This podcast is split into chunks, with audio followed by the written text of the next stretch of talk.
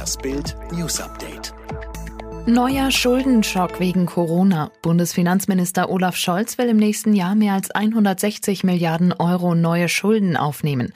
Bisher waren rund 96 Milliarden Euro neue Kredite geplant. Wie aus der Bereinigungsvorlage hervorgeht, steigen aber vor allem die Kosten für die Wirtschaftshilfen infolge des Corona-Stillstands.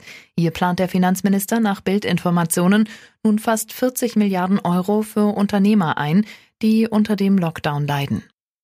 Mehr als 300.000 aktive Covid-Fälle in Deutschland.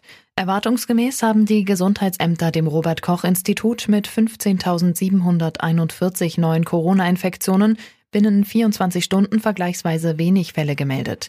Am Wochenende sind die Zahlen aus übermittlungstechnischen Gründen niedriger. 138 Menschen starben am Samstag in Deutschland durch Covid-19. Es gibt hierzulande rund 300.400 aktive Corona-Fälle. 30 Vermummte attackieren Menschen in Thüringen.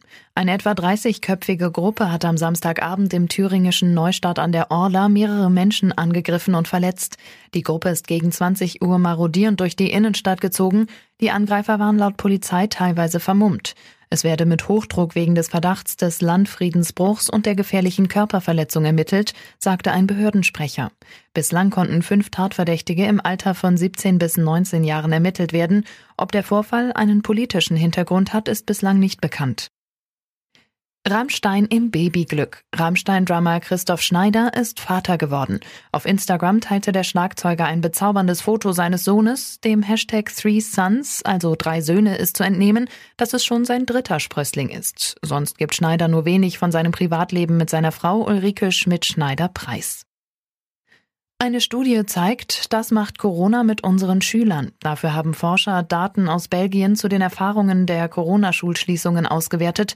Hinzu kommen Erhebungen zu Schulschließungen wegen Lehrerstreiks. Unter den Erkenntnissen, in Zeiten von geschlossenen Schulen reduzieren Schüler ihre tägliche Lernzeit um die Hälfte. Die weiteren Corona-Folgen erfahren Sie mit Bild Plus.